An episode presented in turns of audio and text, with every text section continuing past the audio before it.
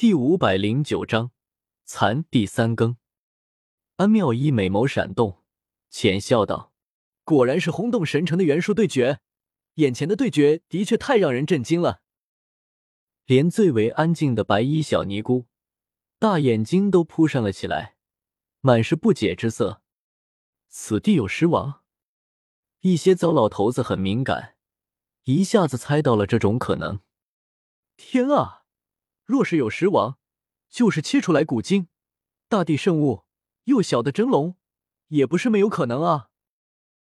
一群老头子都变了颜色，一下子散开了，四处寻找，似乎也要加入进来。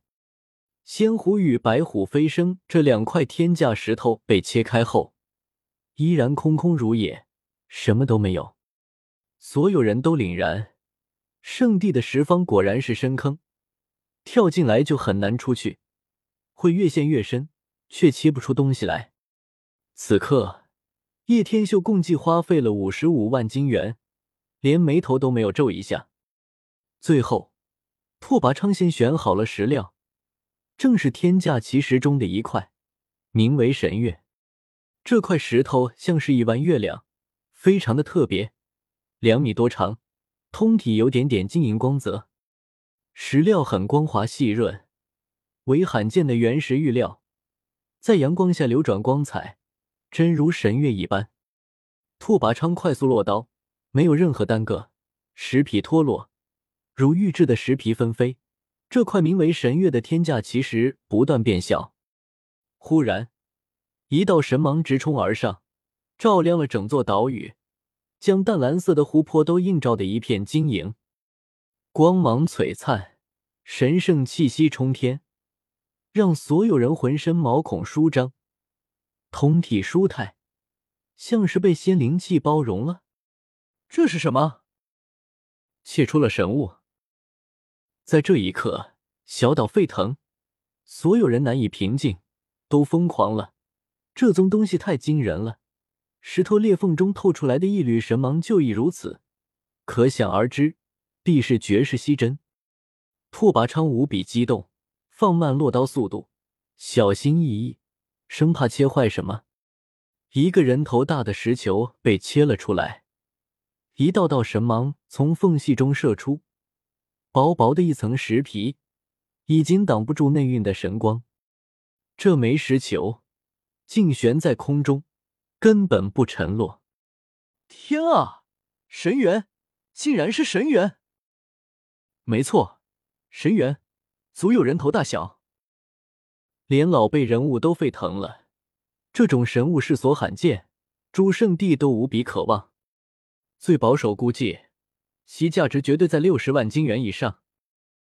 当一个老人说出这样的价值后，众人无不倒吸冷气。这就是神元，人头这么大一块，就比得上普通纯净元堆积起来的一座山。拓跋昌没有将那层薄薄的石皮剥落，他怕晃瞎自己的眼睛。纵然是这样，射出的数十道神芒就已经让整座小岛一片璀璨了，连蓝色湖水都在闪耀光华。哈哈哈！他也终于忍不住大笑起来，好久都没有赌的这么有成就感了。眼前的家伙的确是强人，就是这样，赢起来才有成就感。神元出世。圣城已有多年未现了，这绝对是轰动性的消息，让人震惊。黑小子，我看你们如何翻盘？就凭你们也想与袁术世家争锋？哈哈哈！李重天哈哈大笑，这辈子都不用想了。这样一块神元，他们拿什么来比？吴子明义讽刺道：“我早已在期待你们的菜相了，终于等到看你们脸绿的时刻了。”所有人都疯狂了，全都在大声的喊着，议论着神元太惊人了。李黑水与屠飞也呆呆发愣，现在一点脾气都没有。神元出世，将他都给镇住了。此时的叶天秀却是莫名的发笑起来，哈哈哈哈哈！闻声，安妙一、大夏皇子江逸飞、小尼姑等人全都望来。老辈人物一转过身来，许多人都愣住了。这家伙为何发笑？而更多的人则是摇头，有人同情，有人幸灾乐祸。这样一块神元被切出，想要翻盘，势必登天还难。估计是接受不了打击，彻底疯了吧？吴子明放肆的大笑道：“我看这家伙是彻底疯了！” 哈哈。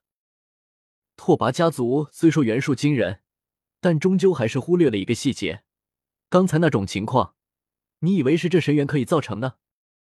叶天秀忽然噙着一抹冷笑，淡淡问道。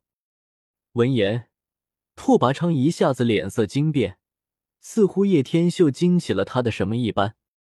能做出这般遮掩元术的，必定是石王，而非神元。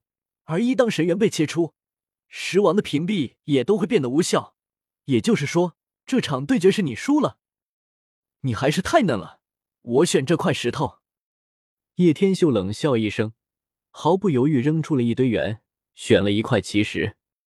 此话一出，石原一下子静了下来，所有目光都集中在了他的身上。因为他们都注意到了拓跋昌的脸色变得很惨白，安妙一美眸转动，惊讶无比。白衣小尼姑更是眨动大眼，小嘴张得很圆，一副很可爱的燕子，吃惊的盯着他。就连金翅霄、万出圣子、邀月空这样心智坚定的人物，都露出了惊异莫名的神色。哈哈，不见棺材不掉泪，都到了这种地步了，还想有奇迹发生？我看你是不知天高地厚，唯独李重天这种傻子还在大笑。真能切出更珍贵的东西来？有人低语，几乎所有人都不怎么相信。神元太珍贵了，在场的人都认为几乎不可能发生奇迹了。此时此刻，神元出世，消息像是长了翅膀一般传了出去，轰动了神城。更多的人物向这里赶来，请诸位前辈助我封住这片空间。